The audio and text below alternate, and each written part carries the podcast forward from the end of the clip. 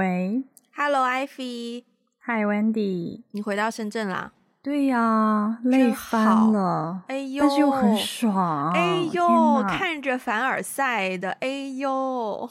但是我跟你讲，我这次从清远回来之后，治好了我的尴尬癌。你知道为什么吗？就是我不知道你有没有一个画画面，就是你去旅游的时候，你就会看到一些大概中年五六十岁的阿姨们拍照，都喜欢排成一队，或者是拿着丝巾。你是说我妈吗？我妈也这样啊。就广大广大中年妇女拍照，不是都有一些队形吗？是的，一定要这样子或这样子，然后拿一个丝巾就随风飘逸这样拍照。是。我跟你说，这次我们几个人。出去玩的时候，我们为了呃，因为有两个小伙伴是第二天才到，所以我们就决定要给他们海底捞般的欢迎，就是要多尴尬。就你在海底捞过生日的时候，全店的店员都会站在你的面前拍手给你唱生日歌，就你就会成为全宇宙最尴尬的人。Oh my god！就社死，对。社会性死亡，所以我们决定用这种最海底捞式的社会性死亡的方式去迎接这群小伙伴。然后网上不是有一个图，就是六个阿姨摆了个六角星吗？啊啊啊啊啊！姐妹同心，其利断金那个表情包。然后我们我们我们六个人就摆了，就是我们练了一上午，哎，真的，我们就摆那个六角星。然后每到一个景点，我们就要摆六角星拍照。我觉得你如果是跟一帮朋友做这件事情，应该不会尴尬呀。对啊，可是大庭广众的，很多人会路过驻足停留拍你啊，那还不尴尬吗？我觉得只要是跟朋友一起疯，就不会觉得尴尬。那倒是，那倒是，除非是尴尬的情况，嗯，除非是你跟另外五个家庭，然后另外就是家庭的妈妈们叫你们六个小孩说，哎，那个什么艾菲，那个什么什么，你们去摆一个六角星，那种情况才尴尬。但如果是你自己自发、自动、主动的跟你的另外五个朋友就说，哎，我们来摆一个六角星，那我觉得。只要自己不尴尬，尴尬的就是别人。没错，没错，没错。我们这次旅游深刻的体会到了这个道理。对，所以就是 大家现在都不尴尬，而且我们现在已经可以做到十五秒内摆出那个六角形哦，多快！我想象中，因为你刚刚说你们练习，我还想说你们是不是要练习到五秒内就可以唰唰唰唰唰就摆成那个五六角形？我们还是要唰唰唰唰唰。还是要十五秒啦，因为排位什么的。对，OK，OK. 啊，所以你今天，我们今天录音是礼拜六嘛？你今天有需要上班吗？嗯、因为我知道，就是不是因为五一你们会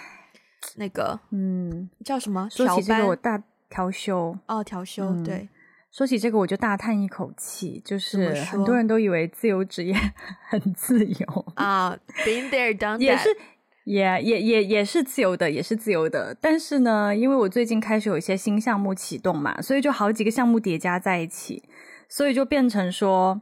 其实也也不是，就是我这个周末确实也要加班。虽然我、嗯、虽然我不用调休，我不用去公司，因为我没有公司，但是我也是要工作的。这个周末也是要工作的。你自由职业有一年了吗？差不多哦，好像哇，刚刚好哎。对吧？刚刚好哎，对对对，因为我也是，刚好我也是去年差不多这个时候入职的。哇，对耶，我们两个真的是反向的，对，身份转换操作，对对对。唉，还是有的时候还是会想念自由职业的日子啦，就至少就是有那么一两天，你真的要是特别不想工作的话，你也是可以稍微赖个床啊，晚一点起来、嗯、啊，然后 maybe 可能工作到。比较晚在睡觉，可是就是你还是可以有自己时间的掌控权的感觉。对，嗯、那我问你哦，因为你刚好是从一个自由职业，然后到全职工作，然后我刚好是全职工作到自由职业嘛。嗯，你觉得这两种状态哪一种更加自由？就在工作上啊，我们就讲工作上好了，不讲钱是吧？讲讲，那那那也讲，那那也是很重要的一部分。嗯。我觉得以我的情况来说，再加上这个时代背景，就是现在这个 pandemic，然后大家不能够飞来飞去.所以我觉得我其实现在全职比较自由。嗯，因为我我我我就有在想啊，就是以前自由职业的时候，我觉得我的自由多数时间是看起来自由，就是、啊、对吧？就是哦、呃，哪里有戏拍就提一个行李箱飞去那儿，然后在那住两三个月，然后又再飞下一个地方，好像飞来飞去，好像很爽一样。但是除此以外，工作的时候有时候还蛮蛮煎熬的，就就就是很强烈可以感受到不自由的状态。因为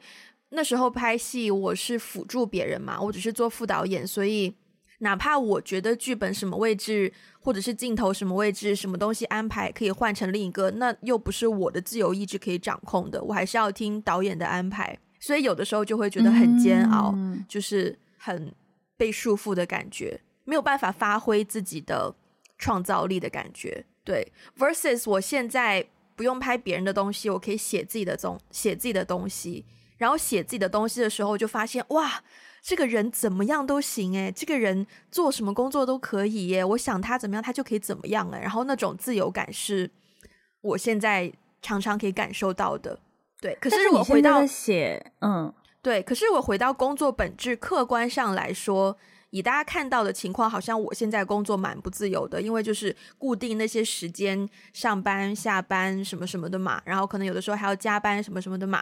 但其实以前 freelance 拍戏的时候也是有这种情况啊，啊，人家 call time 零五零零早上五点，你就是要 四点钟起床啊。所以我觉得在工作本质上来说是相当的啦，只是说整个跟你自己生态的搭配程度，嗯、对，嗯。哎，我其实觉得自由职业之后是更加自由的啦，就是我现在的感受，嗯、因为我已经也也一年了嘛，嗯、对。然后我觉得那种自由感是来自于我可以做我真心热爱的事情，嗯、明白。然后我不用向谁汇报，就对，嗯、没有老板嘛，对啊，就当然有甲方啦，是，但是呢，嗯、呃，我的。我的自由度，我的决策权是很大的，嗯，对，然后我可以去 propose，啊、呃，这个事情可能这样做会更加好，然后或怎么怎么样，我、嗯、我不用，因为我觉得以前工作的时候，有的时候会跟你的团队或是跟老板的意见会不太一样，嗯、那你可能会做一些不是你自己决定的事情，是对方决定的一些事情嘛，对，对，然后还有一种就是我觉得我好像不用被职业这个身份所定义了。嗯我觉得这也是一种自由，因为比如说别人问你你是做什么的，嗯，像以前以前别人问我是做什么的，因为我就只有一个职业啊，我就会跟别人说啊我是做什么什么的，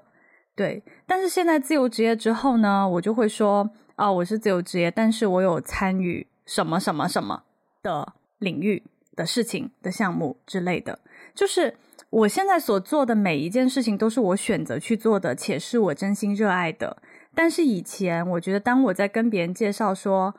我的职业是什么什么的时候，那个职业好像那个职业做的事情不一定是我自己完全就是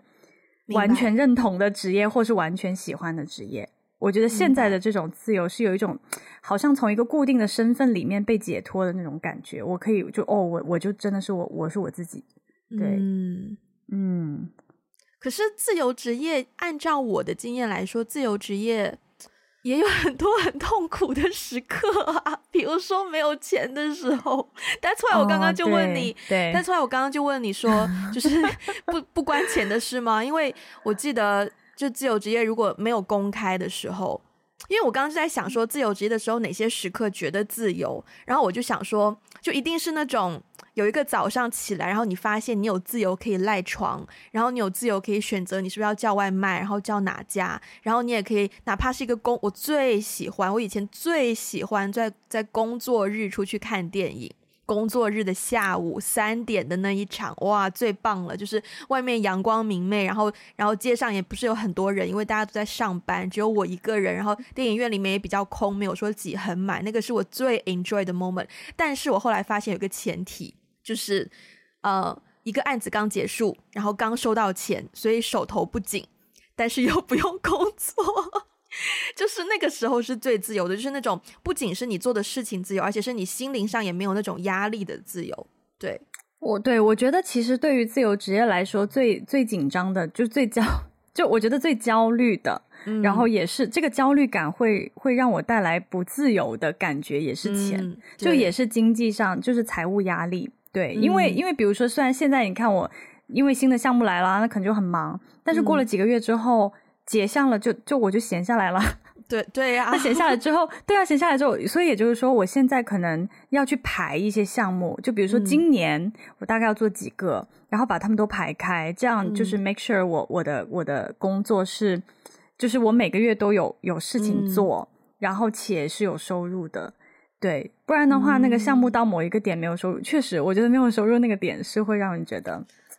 比较焦虑。我也挺、嗯、焦虑会使人不自由，是。但我你刚刚说完就是排这件事情，我也挺怀念以前我在我的日程。哇，说真的，我真的进入全职工作之后，我发现不是你，我之前不是一直在 blame 你送给我那一本 去年的那个日程本是已经画好格子吗？没有日历，对。结果我发现 不是不是你的错，我收回曾经对你的责备。我发现真的是全职工作之后，你的 personal 的 schedule 上面就没有太多要记的东西。对，所以我今年的那个 bullet journal 我就画到好像三月份吧，四还是只画到二月份，三月份都没有画。就三月份、四月份、五月份都是，就我完全没有在用 bullet journal 了，因为所有的工作上有需要安排的东西，大部分都是在公司电脑系统上面去安排的。然后，嗯、对，就没有以前那一种，真的是你完全掌控自己一整年时间安排的那种自由度。那个东西我还我是还蛮怀念的，嗯。嗯，是有有，所以我不是昨天才跟你说，就是呃，我们几月几月要干嘛干嘛，就啊不确定，因为我可能要出差，就是就是那种安排，就是比如说有几个差，然后然后今年要要放在什么地方，然后这个是你自己来安排的，但是但是这件事情是一定要被、嗯、被完成了。对，然后你自己安排放在什么时候，嗯、然后你去去多久，然后怎么怎么样，要见谁，要促成什么样的合作之类的。嗯，所以你现在的自由职业，如果说工作内容，当然我们不用讲到太 detail，就你现在自由职因为我知道自由职业其实也有非常多不同的形态嘛，比较多的可能是自由作家啦，或者是自由设计师啦，嗯、或者是呃，就是。对，就是你可能本身在你专业领域比较强的那种，像我的话，嗯，我的自由职业就是就是去各个剧组，然后参与剧组工作，嗯、所以其实我自己主导性也还好。但如果是设计师，可能就是经常接 case。那你的自由职业，你的形态可不可以大大概跟大家讲一下？可以啊，可以啊，其实。我我我还在想哦，就是我自由职业之后，我真的好难跟别人解释我在做什么，因为我在做几个不同的 领域。嗯，但但是其实说，如果要说行业，其实都在一个行业里面，但是只是做不同的领域。那第一块就是做自媒体啊，对，嗯、就是去年年底我们也在节目里面有聊到过嘛，就开始 produce 呃一个一个新的 podcast，然后后来他也有自己的公众号，就也有文字的故事。然后也有一系列像这种东西就，就因为它会包含很多你的策划呀、你的采访啊，然后你要怎么把这些素材变成一个一个 piece，对，一个一个音频的节目啊，然后以及所有的那些素材要变成文字故事的话，它要怎么编排，就是很自媒体的一个、嗯、一个一个内容，对。然后还有另外一个部分呢，就是偏培训类的。嗯，就是我有在对一些公益机构帮他们做，就是能力提升的一些培训，嗯、对，所以其实培训类的东西，我只需要比如说，嗯，比较深入的了解这个机构，然后做一个针对他们的咨询方案，然后我在线上给他们做培训，因为现在疫情我也去不到，对，对啊，不能飞来飞去。然后还有一块的就是教育，教育就是做课程，嗯，做课程设计，对，然后。除除了课程设计的内容以外，然后导师谁讲什么怎么样，我能讲什么，他能讲什么，那我们接下来要怎么样去 evaluate 这个课程的效果啊？嗯、然后怎么招生啊？然后以及就是说，最后学生做出来这些东西能不能有一个落地？落地的话，我们要去谈很多当地的一些机构啊，或者是当地的一些品牌呀、啊，有没有一些合作机会啊？所以其实听上去好像很多，对。嗯 但但是其实可能每一个模块会分到我就是都是三分之一三分之一三分之一的时间吧，还真是蛮不好解释的。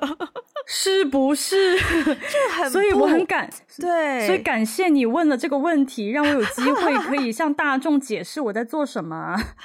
哦，因为嗯。也不能叫传统意义上的自由职业者吧，自由职业也不算是一个特别传统的东西。可是至少我接触到的大部分自由职业者，就是还蛮那个专业、蛮专一的。对，对就是比如说他做摄影师，他就专门做摄影师，甚至可以在精专到说我广告也不接，电视剧也不接，我只做电影的摄影师，或者是嗯，像编剧啊、嗯、导演这些大部分电影圈大部分的。这个呃称呼都是自由职业，就很少有一个公司在养一个灯光师或者是养一个摄影师这样子。嗯嗯嗯、对，要么就是我自己知道一些，就是像像自媒体，对自媒体这个大家都还蛮、嗯、蛮好理解的。然后，但它也是一个，因为好像接受程度比较高，所以你一说大家都可以 get 到，或者就像是博主，像是 KOL，、就是像 CK，我们之前。跟我们一起聊过天的 CK，对，就这种你说自由职业，大家就很好理解。可是你是一个，我我感觉你的东西就是不断的接很多的 project，然后是一种项目统筹的概念，然后不同的项目又有不同的那个专业技能的需求，所以涵盖面就很广。对，涵盖面是很广。不过呢，你刚刚讲到，就是你刚刚讲到的那些自由职业，也是我接触比较多的。就是他有一个非常精专的技能，对，比如说设计，他就只做设计，然后什么这种，嗯、呃、，animation 就只做 animation，什么，就是他有一个很精专的技能。但是在我可能在我之前所从事的行业和领域里面，也有很多人是做咨询顾问的。咨询顾问也是一个比较，嗯，他其实也是比较偏自由职业，但是呢，他很多时候他不是一个金砖的那种我们说的 hard skill，他可能是一些，嗯、对，他可能有的时候他在一个项目里的角色就有点像一个 PM，一个 project manager，、嗯、对，去管理整个项目，然后去统筹，然后去做一些资源对接这样的一个角色。所以，嗯、对啊，我的我做的事情是很难 很难跟别人解释。但是，对，就比较像一个统筹，一个像一个就是 organizer、facilitator，嗯，嗯对，something like that，就是一个统筹的角色，嗯，资源链接什么的。你，你觉得你体验过自由职业的所谓自由之后，你还有办法回去全职工作吗？目前可能没有办法。就是如果我哪一天走投无路的话，嗯、如果我实在是觉得靠这个养活不了自己，或者是。嗯，我想要做的事情实在是做不下去，那我有可能会考虑再回到公司里面。但是现在这个阶段，你要问我的话，我觉得我没有办法哎。嗯，那你觉得你会推荐，嗯、或你会建议身边的人加入自由职业者的行列吗？我觉得大家对于自由职业有一个迷思，就很多人只看到他自由的一面，没有看到他自律的一面。嗯、我觉得自由职业是需要非常高的自律的。就是自由职业，不是不是说你真的每一天都在睡懒觉，然后每一天都 想干嘛就干嘛，就是他还是要在没有一个组织架构的这个管理下、压力下，自己要去管理自己的生活，让自己的生活比较在一个你你熟悉的那个 routine 里面嘛。所以我觉得好像有很多东西可以分享。我我是觉得，我是我我自己是感觉，我成为了自由职业之后，我第一个需要面对的功课 就是自律啊。OK，真的，这.因为我以前，因为我以首先我以前是我很少锻炼嘛，可是我觉得上下班对我来说已经是锻炼啦。嗯，因为它有一个区隔，它有个地理。上的区隔，你每天起床出家门上班，对吧？那其实路途又比较遥远，就是你会有一个哦，我现在到公司了，好，我打开电脑开始工作，就是你会有一个那种对那种我开动了的感觉。对，但是你自由职业之后，你就是从你的卧室刷个牙洗个脸到客厅，这就是你的开始了。对啊，嗯、那你要怎么样让自己有仪式感，进入那个工作的状态？而且有的时候做一整天，我就会忘了运动。因为我不用，嗯、我不用上下班嘛，对，所以后来有一段时间我就坚持去帮邻居遛狗，就就是因为那个那个能够让我就是对他可能狗也被我遛的挺累的吧，就是也不需要遛那么久，你知道就硬遛它，对，但是那个是我去下楼到在小区里面，那个是让我获得一天的，至少让我站起来走一走，嗯、有一个那个运动量的一个过程，所以其实每一天都是有一个。需要给自己做一个 routine，然后让自己进入那个像工作一样的那个区隔的状态。嗯、我觉得自律是很 难的，其实是。那所以就是因为这样，那所以你到底推不推荐嘛？就是你会不会建议？假设你身边的朋友来来向你咨询说、嗯、啊，我想转做自由职业。我觉得有两两两个点，就是说，如果第一他是一个自律的人，他对自己有信心，可以做到自律的话，这是一个很重要的素养。第二，如果他脸皮厚的话，可以，为因为自由职业你要 hard sell 你自己。对啊，因为没有人知道你会干嘛，然后也没有人知道你现在是在一个什么样的状态，你就要到处去。就是跟别人说我会做什么，我是谁，然后我会做什么，然后我有什么样的经验，我可以怎么样帮到你？对，那你才有工作机会啊。所以就是如果特别脸皮薄，就是不会非常 aggressive 的，就是就是 put yourself out there 的话，我觉得会比较难。或者是说，如果不是很喜欢社交，呃，因为我我回想起来，我觉得我现在的大部分工作机会都是。本来我就在这个圈子里面，一些已经有积累到的一些 connection，一些朋友，然后刚好知道我现在在这个状态，嗯、然后我们就来聊一聊说，说聊一些合作。那有一些是我主动提的，主动跟别人说我现在在一个什么样的状态，我们有没有什么合作的机会点？对啊，我觉得就是如果如果如果这位朋友他不是很，他不是很放得开，那不就是我吗？哎呦。对啊，所以我觉得不是很放得开，做自由职业其实还蛮难的，因为你要，就是你要到处让别人知道你什么时候 available，然后你能做什么，而且你要谈一个好的价格，对吧？嗯，所以如果我从来没有做过自由职业，然后我有一天跟你说啊，我在想我要不要辞职，然后开始自由职业，你大概率不会推荐我喽。我觉得你足够自律，但是我觉得你 no no no no no no no，OK。我觉得，但我觉得你在你，你在，嗯，对，你在你在兜售你自己的时候，兜售，我只能这么说，就是不是很放得开，不是说一定要硬硬硬 sell 啊，但是怎么讲呢？但是就是你还是需要 present yourself。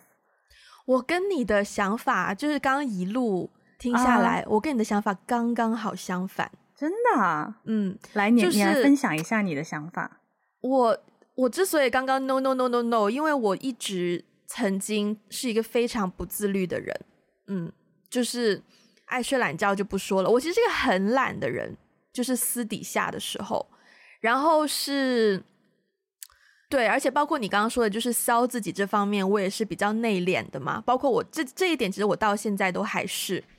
可是呢，我必须要说，就是之前两三年的自由职业的。经验有训练到我这一方面，嗯嗯，包括自律这一点，我也是自由职业中后段才开始变得越来越自律。因为我的确也发现，就是在自由职业行业里面做的比较好的、比较成功的，呃，一些前辈，他们本身都非常的自律，就是有一个非常自律的习惯，either 是可能早上固定要运动啊，或者是每天固定要就是要写作啊，什么什么的，所以就会。可能也是因为我的事业心比较强吧，所以我看到他们是这样子，我也希望有朝一日我也可以变成那样子，所以就会慢慢的希望自己可以更自律一点。对对，包括消自己这个点，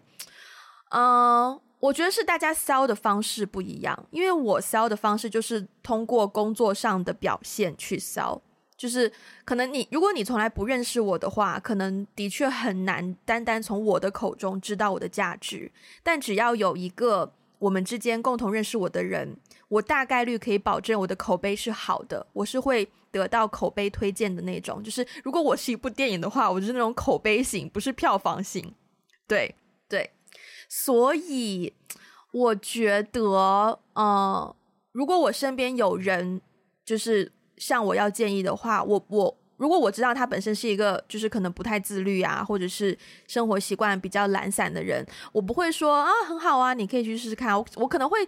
就是警告他一下吧，但是我还是蛮建议他去试一下，因为我觉得是一个很好的训练训练人的机会，就是让人、嗯、让他体验一下另一种不一样的生活，然后从而 maybe 可以改进到他本身的一些不好的习惯。嗯，但其实是一种蛮残酷的方式，是很残酷。对，我对，你刚刚讲到有两个点哦，我觉得蛮有蛮想回应的。一个呢是，如果有因为因为我身边确实有人来问过我，就是哎，你自由职业怎么样啊？嗯、你觉得我要不要可以尝试一下怎么样？然后我给他的建议是，你先不要辞现在的工作啊，你现在有工作的情况下，你你去接单，嗯、对你你能做什么？你用你可以做的事情，你先去谈几个客户，然后你谈成了，实际上。接单你可能比较辛苦一点，你要全职工作，你要就是在业余的时间再去做一些什么接的单的工作嘛。嗯、对，但是我是觉得不要一下子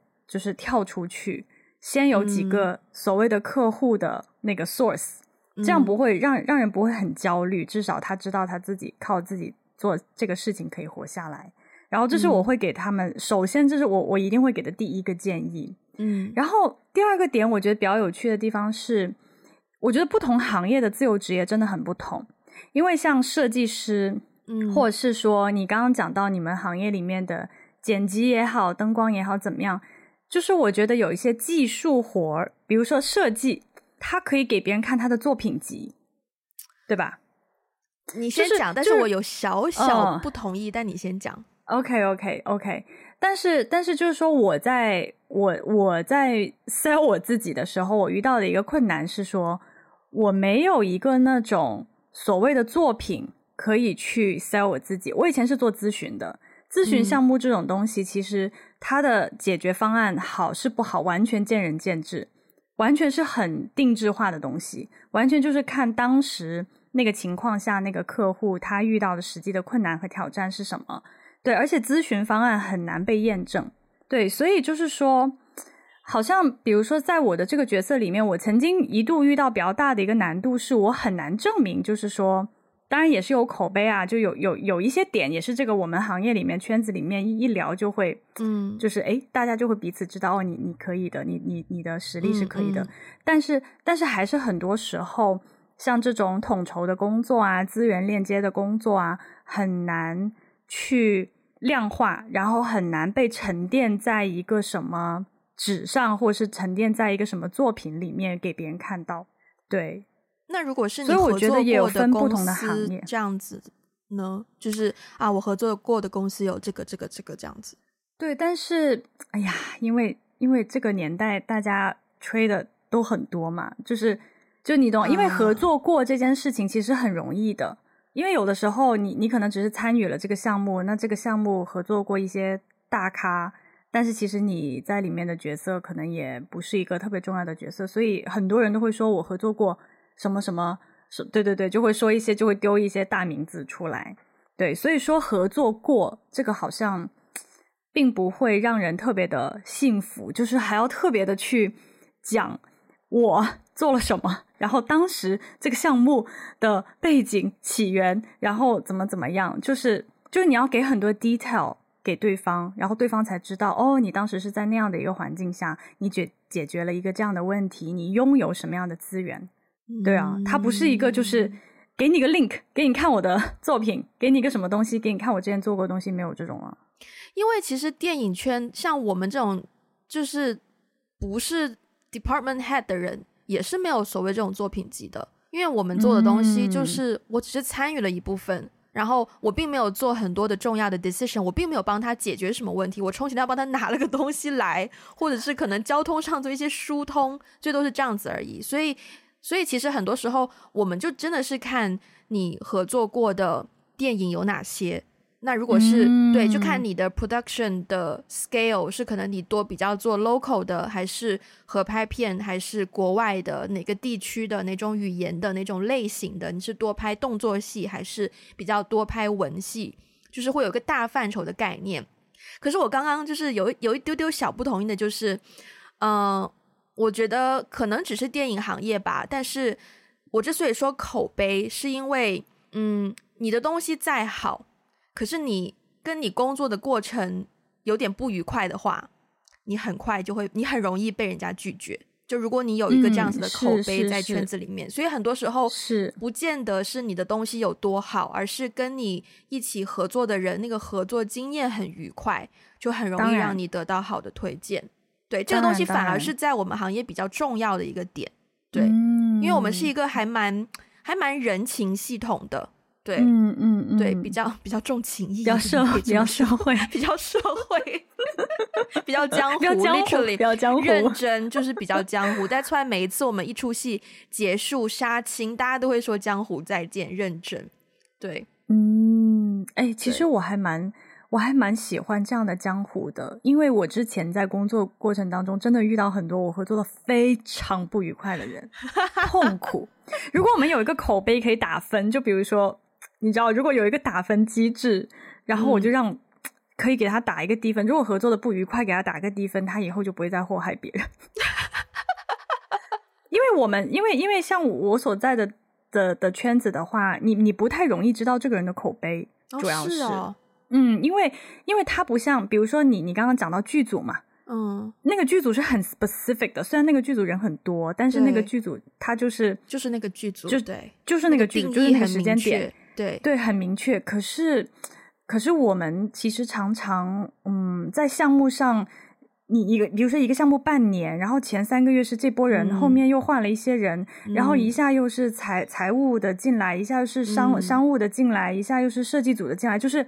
它很，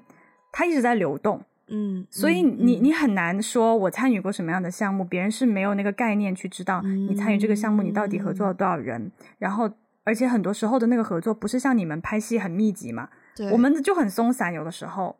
对，嗯，所以其实有一些江湖骗子。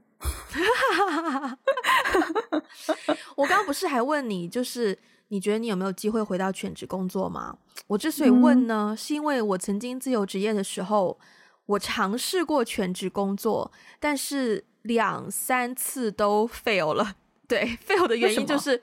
就是我发现那个时候，我觉得天哪，我好不适合全职工作。就是我发现，果然我有一颗自由的灵魂，没有办法被 朝九晚五束缚住。对然后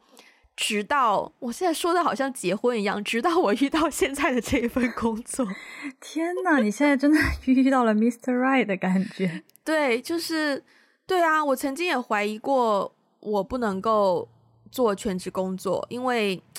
嗯。真的是蛮多束缚的，就是不光只是时间上，也包括是你的上司或者是你合作伙、你合作伙伴对你的一些要求等等的方面，会时常让你觉得很多东西你自己没有办法掌控。对，但是呢，我之所以现在这份工作，我觉得感到有自由度吧，应该这么说，就是包括做决策方面，嗯、主要我觉得真的主要是我遇到一个很好的上司，就是他会。很快就愿意让我去做出一些决策，然后我觉得也是达到一种默契，就是如果我对一些决策不够确定的话，我可以咨询他，我可以问他，然后他可以帮我疏通一些想事情的方法，然后再让我去重新做我的决策啊。当然后果是我吃啦，可是他也不会是那种直接把你丢出去不管的那种态度，所以。这方面我既觉得受到了保护，可是又觉得有我能够做决策的自由度，所以这一点达到一个平衡，然后加上薪水又不错，所以呢，整件事情就，对啊，就是一年了，我一丢觉得要辞职的心思都没有过，嗯，嗯，甚至于说我最近几次感受到那种很自由的感觉，是在下班的路上，就是可能之前有之前好像有次在节目里也讲到，我们要。帮忙 cover 一些那个澳洲那个地方的一些东西，所以呢，我们要过澳洲时间，which is 早上五点钟要去办公室，很早很痛苦。拍戏的时候也试过这么早，那个时候真的觉得好像跟拍戏没什么差异一样。可是呢，下午三四点可以就是比大部分人早下班，但其实你已经工作了十多个小时的时候，那个时候就有一种很自由的感觉，就特别是。走在马路上，然后太阳很好，然后发现天呐，我居然还可以去看一场电影的时候，然后我就觉得哇，好棒！而且我完全没有罪恶感，因为我努力工作了，嗯、所以我换来我现在的就是可以去看电影的自由度，然后就让我觉得，嗯，对，就蛮多次了吧，就是就是感受到自由，真的就是走在马路上，那个阳光晒在你脸上的时候，你就觉得哇，好棒哦，对，嗯。哎，我问你一个问题哦，你刚刚在讲这个的时候，我突然想到了另外一个点，就是我们今天聊了很多关于自由职业嘛，然后聊了很多工作的事情，嗯，因为其实我常常会听到有一些人说，我不想工作，我想要获得财务自由之后，我就不工作，我就去环游世界。你觉得不工作会给你带来自由吗？不会，这个是、嗯、我觉得这个是看这个很看人，因为嗯，我喜欢我的工作，应该这样说吧。我看待是我的事业的东西，是我所热爱的东西，对，嗯、所以为了我所热爱的东西，嗯、我不会想要不工作，对，嗯，对。可是我也知道有很多人是工作之余他们来说，更多只是一个赚钱的行为。嗯，其实其实其实就有点像我现在对待我这份全职工作的态度。嗯，就是如果我全职工作已经可以很快让我达到财富自由，然后我不用再做这一份全职工作的话，我很开心啊！我也希望可以用那笔钱去环游世界啊。但是 instead of 用那笔钱去环游世界，我可能更想用那笔钱支持我拍电影，就是这样子的。嗯对，明白。你呢？嗯，首先我觉得人不能不工作，就是说，说，我知道，我当然知道，有的人他们做的事情很痛苦，不是他们真的想要做的。对，但是我觉得，就是如果人一直在一个不工作的状态下，他会越来越，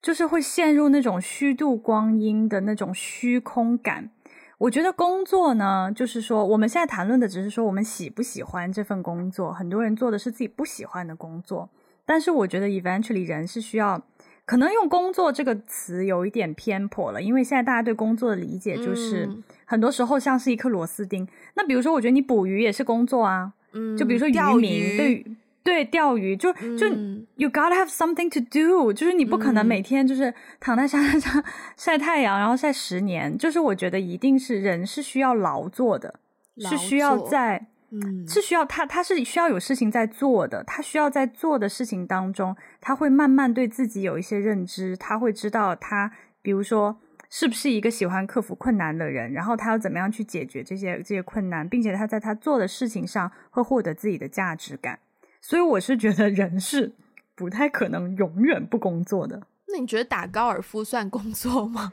算劳作吗？如果他不是，如果他打得好，就是如果他如果如果那是他的职业，或者是他就喜欢，他有这个机会，他喜欢，他天天打高尔夫，嗯、他朝着一个目标打，天天打，我觉得也是也是啊，嗯、也是一种工作啊。嗯哦。嗯，嗯，我大概我大概 get 到 get 到你的那个。那个意思，嗯、我好像也不知道在哪里看到过，嗯、好像就是说，我们收获的所谓快感吧，就是会有两种，嗯、一种就是短促的刺激所带来的，嗯、另一种呢就是长期的付出然后得到的收获的那种快感，然后是第二种才能够更加健康的帮助我们的生活，帮助我们的就是 mental health。所以我觉得听上去有一点点像，嗯、就是你需要做一些东西，然后从那个当中有所收获，然后才能够完，嗯、就是让你这个人更更完整。不然的话，你你的确就是得不到快感，然后会是会蛮蛮虚，很容易有一种很虚无的感觉。嗯，是，我觉得你说的第二种有点像，我刚刚想到一个词，就是意义感。虽然不是说每一件事情都有巨大的意义，但是我觉得在工作当中是会让我们获得某某一种意义感的。嗯嗯。但我想跳回去，因为你刚刚 mention 到财富自由这个这个词嘛，嗯，哇，这个词好像 多少年了，就是一直在听，还是会一直听到。对对，对，你有追求过吗？你对这个东西有向往吗？嗯，我觉得向往肯定是有。但是你说追求，其实我我还真的没有怎么追求过，诶，嗯，就是我可能在上大学的时候有见过很有钱很有钱的人，嗯，然后我也会想说，哇，他们真的就是买奢侈品完全不用看价格，就是进去拿着就出来就走了，就是 就完全对，然后我也会想象说，哇。如果我像他们一样这么有钱，我要怎么花这笔钱呢？我要干嘛呢？我要不要继续在做我现在做的事情呢？我我老实说，我觉得想象过，嗯嗯，但是你要说我有多么的认真去追求过这个东西，还真没有诶。嗯，我我跟你差不多吧，也是曾经也 follow 过一些那种理财的 YouTuber 啊什么的，然后也看到过他们的一些 tips 啊，啊怎么样管理你的钱啊之类，也有试着去做一下，然后现在也有一丢丢就是理财的小习惯吧。但是对于财富自由这件事情，因为我发现好像大多数追求财富自由的人是追求财富自由之后的生活。就是你有足够的钱之后，你才可以退休啊，做你自己喜欢做的事情啊，等等等等等的。但是我就好像，嗯、因为我知道我不太会退休嘛，就是我应该是，嗯嗯，如果可以的话，如果上天给我这个机会，就是让我可以一路拍电影的话，我可能就是会拍到老的那种。嗯，但是呢，我觉得如果把它缩小到一个，嗯、呃，比较实际的范围内，像昨天晚上，嗯、昨天晚上我把艾菲吓了一跳，因为呢，昨天晚上我在公司加班。然后加完班呢，就那个时候我在跟艾菲打电话嘛，就是说，呃，我们要聊一聊这周节录节目的话题啊。然后呢，我就在叫 Uber，因为就是已经晚了，我又不想搭地铁，嗯、我又想在一个安静的空间跟艾菲可以好好的聊，所以我就叫了一个 Uber。然后我打开 Uber 那个 app，然后我发现哇，因为现在香港就是。呃，开放了更多人，就开放了一些社交距离的限制，所以晚上就会更多人在外面吃饭呐、啊、嗯、玩呐、啊、什么的。然后我上班地方又离兰桂坊很近，所以呢，call Uber 的需求呢就大大大大的飙升，所以呢，这个价格也是大大大大的提高。我当时呢看着我自己 Uber 的那个价格比平日高出了呃百分之五十，然后我在电话里我只是跟艾菲说。平日是一个什么样的价钱？Which is 两百多块，然后艾菲就大大的倒抽了一口凉气，对，惊呼的凉气。然后就是因为我那时候戴着一个降噪耳机，然后你的你的那口凉气就在我的耳朵旁边，突然间一下，我真的 literally 被你吓到。然后我当下就决定不能告诉你，我现在叫 Uber 的价格是三百多块。就虽然从公司到我家只是十分来钟的车程，但是那个价格，那个价格真的是不寻常。可是，我觉得这一点就是怎么说，叫打车自由吗？嗯嗯，就是在 就是在我需要的时候，我不会觉得说是一个特别特别难做的决定。嗯嗯，还有另外一个就是，我觉得是一种外卖自由。就是我想 吃什么东西的时候，就比如说我今天想吃小龙虾，你知道烧烤在香港特别贵，就是你要再吓我一次吗？就可能大概这边大概会是二十二三十二十三十块，然后只有两串肉，两串，对对，你现在艾菲是一个看不到，大家看不到我的表情，安静的惊吓。对，就是 O 塞嘴，对，大家看不见我的表情。对，就至少我住的这一区比较没有特别便宜的烧烤，对，所以叫外卖也很贵。可是我常常有的时候叫外卖的时候，就是会感谢我现在的生活可以让我有这种外卖自由。外卖自由，就是、对，我觉得就是这种生活当中的小的点，还让我嗯蛮感恩的吧。就至少我拥有，虽然我没有到那种。嗯财富自由的程度，可是至少我拥有 Uber 自由，嗯、有外卖自由，或者说有看电影自由，或者说、嗯、对吧？对，就这种这种自由的东西，还是让我蛮珍惜的。嗯，嗯，我觉得财务自由，就是我第一次听到这个词的时候，可能大部分人对财务自由的理解都是说，如果我的钱可以多到完全不用工作，然后想买什么就买什么，我要过什么样的生活，而且还会钱生钱，对。对对啊，我都不知道大家怎么想钱生钱的，就是，是投资啊，对，所以哦，OK，啊，那也是啦，那也是啦。啊，但是其实这种生活怎么说呢？我我听下来，我觉得有一点像个伪命题，因为现在很多不是很多自媒体号啊，然后很多人都会说，你想要快速成为什么财富自由吗？怎么怎么样吗？就都会拿财富自由来作为一个引子，就是说。嗯如果你想要快速达到财富自由，就怎么怎么样？嗯、对，但是其实我觉得财富自由它是一个伪命题，嗯、是因为我觉得财富自由对不同的人来说，它的绝对值本来就不一样。那、嗯、对于一些人来说是一百万是的，Let's say，的有的人就更十亿他都不够。我觉得每一个人都是有自己的不同的渴望，的可是当无止境的去追求这个。钱财的财富的增长的时候，其实也并不会带来真正的自由。所以，其实我常常啦，我听到别人说财富自由的时候，我都会觉得，可能我不是特别 buy in 这个观点吧。嗯、我会觉得它容易让人陷入一种对于财富无止境的那种追求追求当中。嗯、但你刚刚说的那个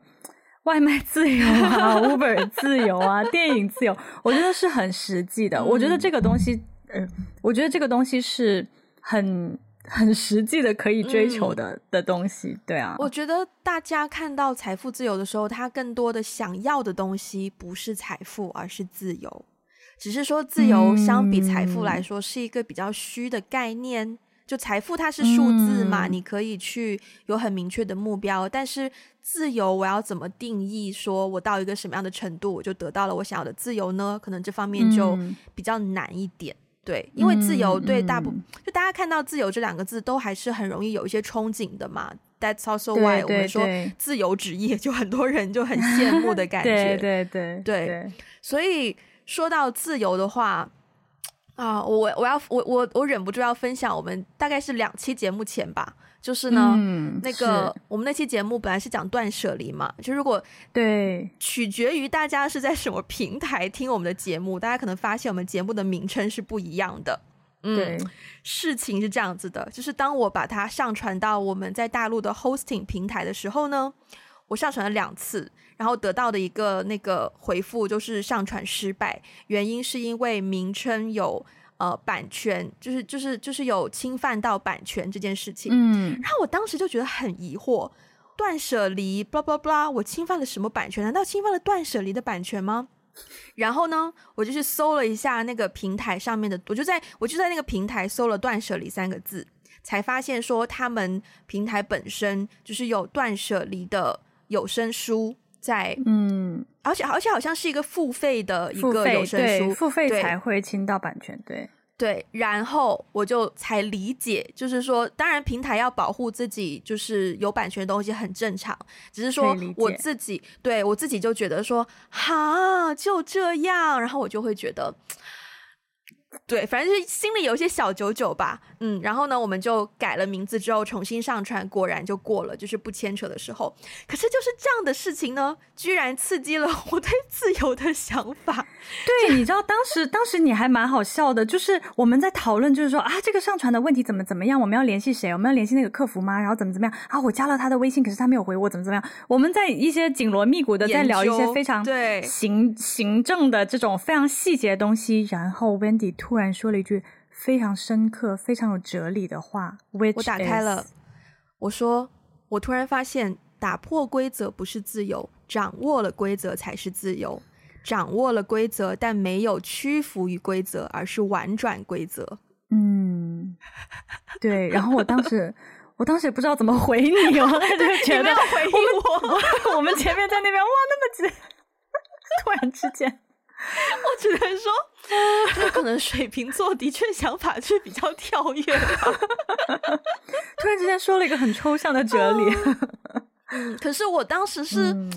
我觉得我说完那句话之后，我也有被自己震惊到，就我可以悟出这样一个道理，我也是觉得蛮难得。而且你可以从这样的一个小的事情当中悟出了这样的一个道理，我觉得也是点赞。对啊，但是就是。就是因为那件事情，然后好像就 trigger 到我对自由这个 term 的一些想法，包括我也会反思我自己现在的状态是不是自由的。然后我就发现，其实我现在很多情况下还蛮自由的，就是我依然可以，对，我有稳定的工作，有稳定的收入，所以我不用愁吃穿，不用愁经济上的压力。然后我可以创作，然后在创作的时候，我可以写 whatever I want to write。然后，然后我又有 Uber 自由，我又有外卖自由，然后，对啊，然后包括我又没有一些，我又没有跟家人一起住，然后也没有室友什么的，所以也不会有身边人对我的对我的束缚，然后也没有男朋友，就是对啊，一个人，就是多多少少想完之后就发现说，哦，哦，我还蛮自由的，而且还有一点，我昨天晚上睡前突然想到，就是我自己还蛮珍惜的，就是一种，我有一种可以被别人不喜欢的自由。嗯，就是。别人不喜欢我，对我来说不会 bother 到我，因为大多数情况下不喜欢的人我也不喜欢，所以 对，所以我就觉得，对，所以我就觉得，哎，就很好哎，就是很看很看得开在这个部分，然后我就啊，很棒棒，对。然后呢，还有还有就是想到自由，我就难免会想到一部电影，就是《肖申克的救赎》，就是一部蛮经典的、嗯、蛮经典的电影了，对。对然后，嗯，我觉得他对我触动最深，也让我最认可的一点就是。呃，无论你在一个什么样的环境里面，只要你自己的心灵是有自由的，你就一定可以找到让你自由的方式。嗯、对，嗯，对，所以我觉得，对你刚刚说到你对于自己的反思，你是否自由这件事情，也 trigger 了我在想，我现在是否自由的一个状态。我还蛮同意你刚刚说，就是《肖申克的救赎》那一段。呃，我也印象比较深刻吧，就是觉得不管是在什么样的场景下，嗯、你自己找到那个心灵的救赎，你就是自由的。对，我我自己会常常觉得，就是说自由是一种，因为我曾经之前很多个人，就是跟很多人讨论这个问题的时候呢，很多人都会说，我想要变得更加自由，因为我想要做什么做什么做什么，可是我现在不能做什么做什么做什么，但是我常常会觉得。呃，你想做什么就做什么，可能不是真正的自由。真正的自由是，我想不做什么的时候，我可以真的不做。嗯、就是说，当我们内心有一个力量可以去控制自己不，不、嗯、不被某一种 slavery 或者是某一种 addiction 捆绑的时候，嗯、那是一种真正的自由。嗯、对，所以其实。嗯其实从这个这个层面讲，我觉得我现在是蛮自由。虽然我自己个人也有一些需要去克服的东西，嗯、也有一些对于环境的一些无奈和一些看法吧。但是我个人而言，我内心层面我是觉得现在是蛮自由的。嗯嗯，嗯，我觉得自己自己觉得自己自由是最重要，因为从像现在这个时现在这个时间点，应该还有一些人是在。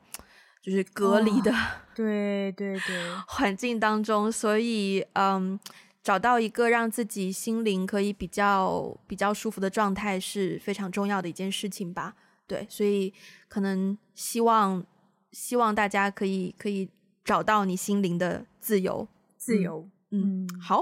那我们今天节目就到这边啦。啊、呃，如果喜欢我们的节目呢，欢迎分享给你身边的人，也可以去 Apple Podcast 给我们一个五星的评分，也欢迎在各个 Social Media 关注我们啊、呃，包括微博、Instagram 还有 Facebook。如果你希望要有中文的 transcript 的话呢，可以去 Patreon 还有爱发电啊、呃。那如果想要给我们一些实质性的支持，也可以去这两个平台上哦。最后呢，如果你想要加入我们的听众群，欢迎去联络我们的接线员，他的微信 ID 是。One Call Away Podcast，One 的 O 要大写。那我们今天就到这边啦，下次再见，拜拜，拜拜。